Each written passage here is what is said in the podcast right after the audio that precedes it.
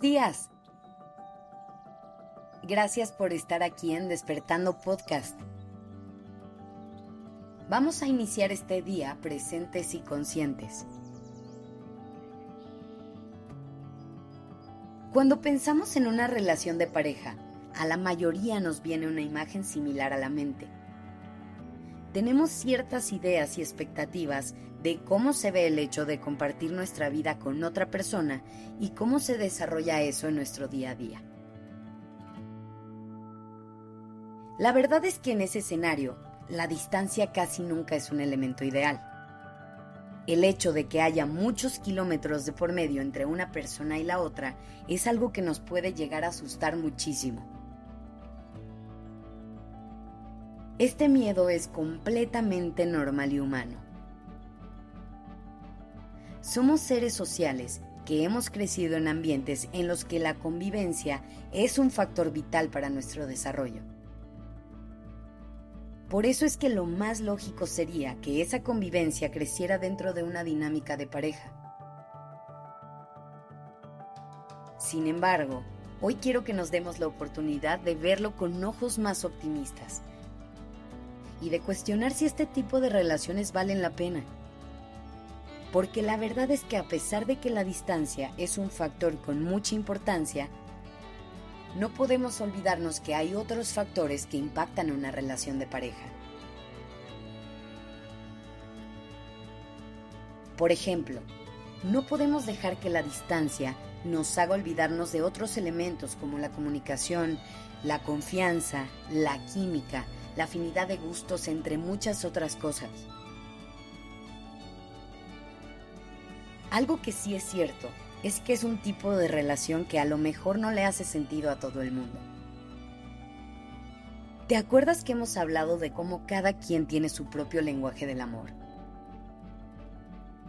Vamos a suponer que el de una persona es el contacto físico.